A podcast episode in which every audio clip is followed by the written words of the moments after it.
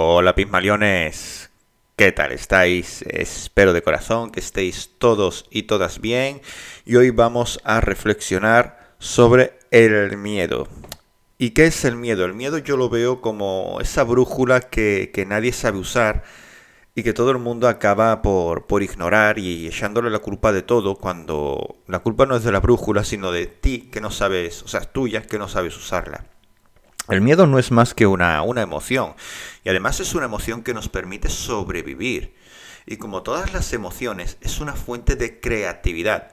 Pero claro, tenemos que aprender a manejarlo para que no nos genere una excesiva ansiedad. El miedo, como ya he dicho, es una emoción. Y es una emoción que tiene una función adaptativa, ya que nos permite bueno, nos impide que nos arriesguemos en situaciones en las que podríamos salir heridos, o mejor dicho, nos ayuda a tomar precauciones para que esa situación no nos genere un peligro de muerte. Nos ayuda a movilizarnos frente a circunstancias amenazantes o preocupantes, de forma que hagamos lo necesario para evitar asumir o afrontar el riesgo de manera adecuada. Es decir, te impide hacer el capullo, básicamente. ¿Vale? El miedo es la adaptación.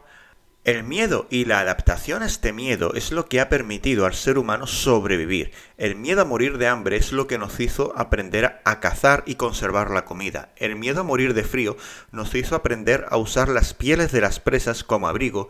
Y el miedo a morir ahogado es lo que nos hace nadar de forma instintiva. Piensa una cosita. Piensa esto. Sin miedo al hambre, al frío o a ahogarte, ¿cómo sabría el ser humano a qué enfrentarse? O sea, ¿tú te imaginas al ser humano que simplemente por aburrimiento hubiera dicho, voy a intentar abrigarme eh, con la piel de este animal? Obviamente, sin ese miedo, sin esa necesidad, pues nunca habría generado esa curiosidad, porque el miedo no es más que una necesidad, ¿de acuerdo? Pondré un ejemplo más, más moderno, ¿vale? El miedo a caerte de la bici es lo que te hace mantener el equilibrio y el miedo a estrellarte con el coche es lo que te mantiene atento a la carretera. Obviamente, tú sabes que si te da por cerrar los ojos te va a dar miedo porque te vas a pegar una hostia, pues ese miedo es lo que te hace estar atento a la carretera. El miedo y su relación con la dopamina y el circuito de recompensa. Superar un miedo requiere adaptación. ¿Y qué necesitamos para que haya una adaptación? Un problema. ¿Y qué es un problema? Una solución que aún no hemos encontrado. Una serie de, conocimientos y habilidades que aún no hemos adquirido ni aplicado. Eso es el miedo. El miedo no requiere más que adaptación. Cuando el ser humano es capaz de superar un problema, experimenta una fuerte liberación de dopamina, oxitocina y adrenalina tanto en su solución como en el proceso de aprendizaje. Este shoot es tan fuerte que genera una emoción de alegría y felicidad, las cuales ayudan al cerebro a recordar las situaciones y sobre todo las habilidades como algo bueno y positivo y es que el cerebro, ojo, recuerda situaciones basándose en la emoción que le ha generado. Te voy a poner un ejemplo. A ver si intentas recordar lo que estabas haciendo el 11 del mes pasado seguramente ni lo sepas o tengas una vaga idea. Pero sí sabes lo que estabas haciendo el 11 de septiembre cuando cayeron las Torres Gemelas, por el impacto emocional que generó ese suceso. Es por eso que el cerebro recuerda una situación en base a la emoción. Y es por esto que el miedo puede ayudarnos a sobrevivir. No es más que una situación que desconocemos y en la que la mayoría de las ocasiones estamos exagerando y dado un enfoque equivocado. Cuando estamos aprendiendo una habilidad, estamos activando el circuito de recompensa. Y es que el circuito de recompensa es, estamos haciendo algo, nos genera dopamina, oxitocina y adrenalina, dicho de modo simple, placer, y ese placer es lo que nos ayuda a recordar esa habilidad frente a una situación concreta. Por eso el miedo nos puede proporcionar una gran fuente de placeres, pero claro, antes hay que trabajar para superar ese miedo. El miedo no te hace huir, te hacen huir tus piernas. El miedo no te hace huir, te hacen huir tus piernas. Miedo y ansiedad, cómo se relacionan y cómo viven en nuestra mente. ¿Qué es la ansiedad? La ansiedad se encuentra relacionada directamente con la expectativa de que algo malo va a ocurrir, ¿vale? Que no es lo mismo que miedo. Por ejemplo, El miedo está provocado por estímulos peligrosos que hacen temer por nuestra vida y la ansiedad se produce ante una situación que produce una amenaza para nuestros intereses personales, imagen social o incluso nuestra propia autoimagen. Os voy a poner un ejemplo, ¿vale? Me da miedo la oscuridad, pues no sé qué hay en ella.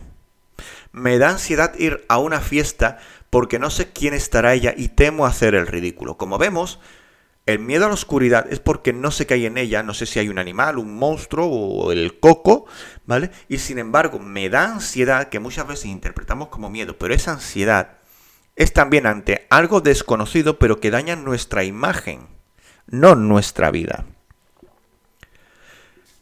¿Cómo podemos usar el miedo a nuestro favor? ¿Recuerdas el miedo que sentías cuando estabas aprendiendo a conducir, montar en bici o simplemente a la oscuridad? Ese mismo miedo es una brújula que te está indicando por dónde ir y si sabes escucharlo te dirá qué habilidades tienes que aprender. El miedo no te hace dejar de avanzar, ni retroceder, ni fracasar. Fracasas por quedarte quieto. El miedo a arriesgarse, el miedo a cómo seremos percibidos por otros, el miedo a equivocarnos. De hecho, incluso el miedo a hablar en público puede ser paralizante y dar al traste con una carrera que podría haber sido brillante si no se adquieren las habilidades necesarias. Voy a dar a continuación tres pequeños tips para poder superar el, miedo, ¿de acuerdo? Pero bueno, estos son un poquito a grosso modo, pero creo que pueden ser de, te pueden ser de bastante utilidad. Primer tip, evita pensar que los problemas son inevitables. Una de las cosas que más miedo nos suele inspirar es el error. Por ejemplo, me da miedo equivocarme, como me da miedo equivocarme, no lo hago y como no lo hago se queda sin hacer. Típico, ¿verdad? Por eso, cuando debemos tomar una decisión importante y pensamos en todos los errores que podríamos cometer y sus consecuencias, nos suele invadir el pánico, o mejor dicho también la ansiedad. Cuando tenemos la sensación de que los problemas son inevitables, nos sentimos atrapados y sin salidas. Sin embargo, con esta mentalidad no iremos muy lejos, sino que nos quedaremos paralizados. Y es que un problema no es más que una solución mediante habilidades y conocimientos que aún no has encontrado. Los problemas son solo un enfoque y puedes verlos como maestros encubiertos, pues no son las circunstancias sino el enfoque que le das a las circunstancias. Para ello puedes escuchar mi podcast anterior que hablo de este tema más en profundidad. Es obvio porque, por supuesto, a ver, no se trata de que adoptes un optimismo ingenuo de todo va a salir bien, happy flower. No. O sea, obviamente no. Y habrá problemas a lo largo del camino y vas a cometer errores y, vale, todo eso es, genial, vale, sí, va, va, a ocurrir porque así son las cosas. Pero si tú decides abrazar este miedo, afrontar ese miedo, aprender de ese miedo, vas a ver que no es tanta la situación sino el enfoque que tú le estabas dando. Tip número 2. Utiliza el miedo como un estímulo positivo. Durante años hemos comprendido el miedo como una sensación negativa que sería, de la cual sería mejor escapar, pero en realidad se trata simplemente, como ya he dicho, de una emoción y las emociones no son ni negativas ni positivas, solo están ahí para avisarnos de que algo está cambiando, ya está. De hecho, el miedo desencadena una serie de reacciones a nivel físico y psicológico que pueden ser positivas ya que nos llenan de energía e incluso pueden motivarnos a, a tomar una decisión en el menor tiempo posible. Solo se trata de encontrar la manera más adecuada de canalizar esas sensaciones. Muchísima gente, cuando está en situaciones extremas, saca ese chute de adrenalina para hacer cosas que nunca habría creído, habría creído capaz. Y es que el miedo es eh, esa, esa llama que enciende el combustible que tú tienes dentro. Tip número 3. Escucha el lenguaje del miedo. El miedo siempre tiene algo que decirnos, siempre te está susurrando al oído. Otra cosa es que tú no lo quieras oír, pero siempre te está susurrando al, al oído.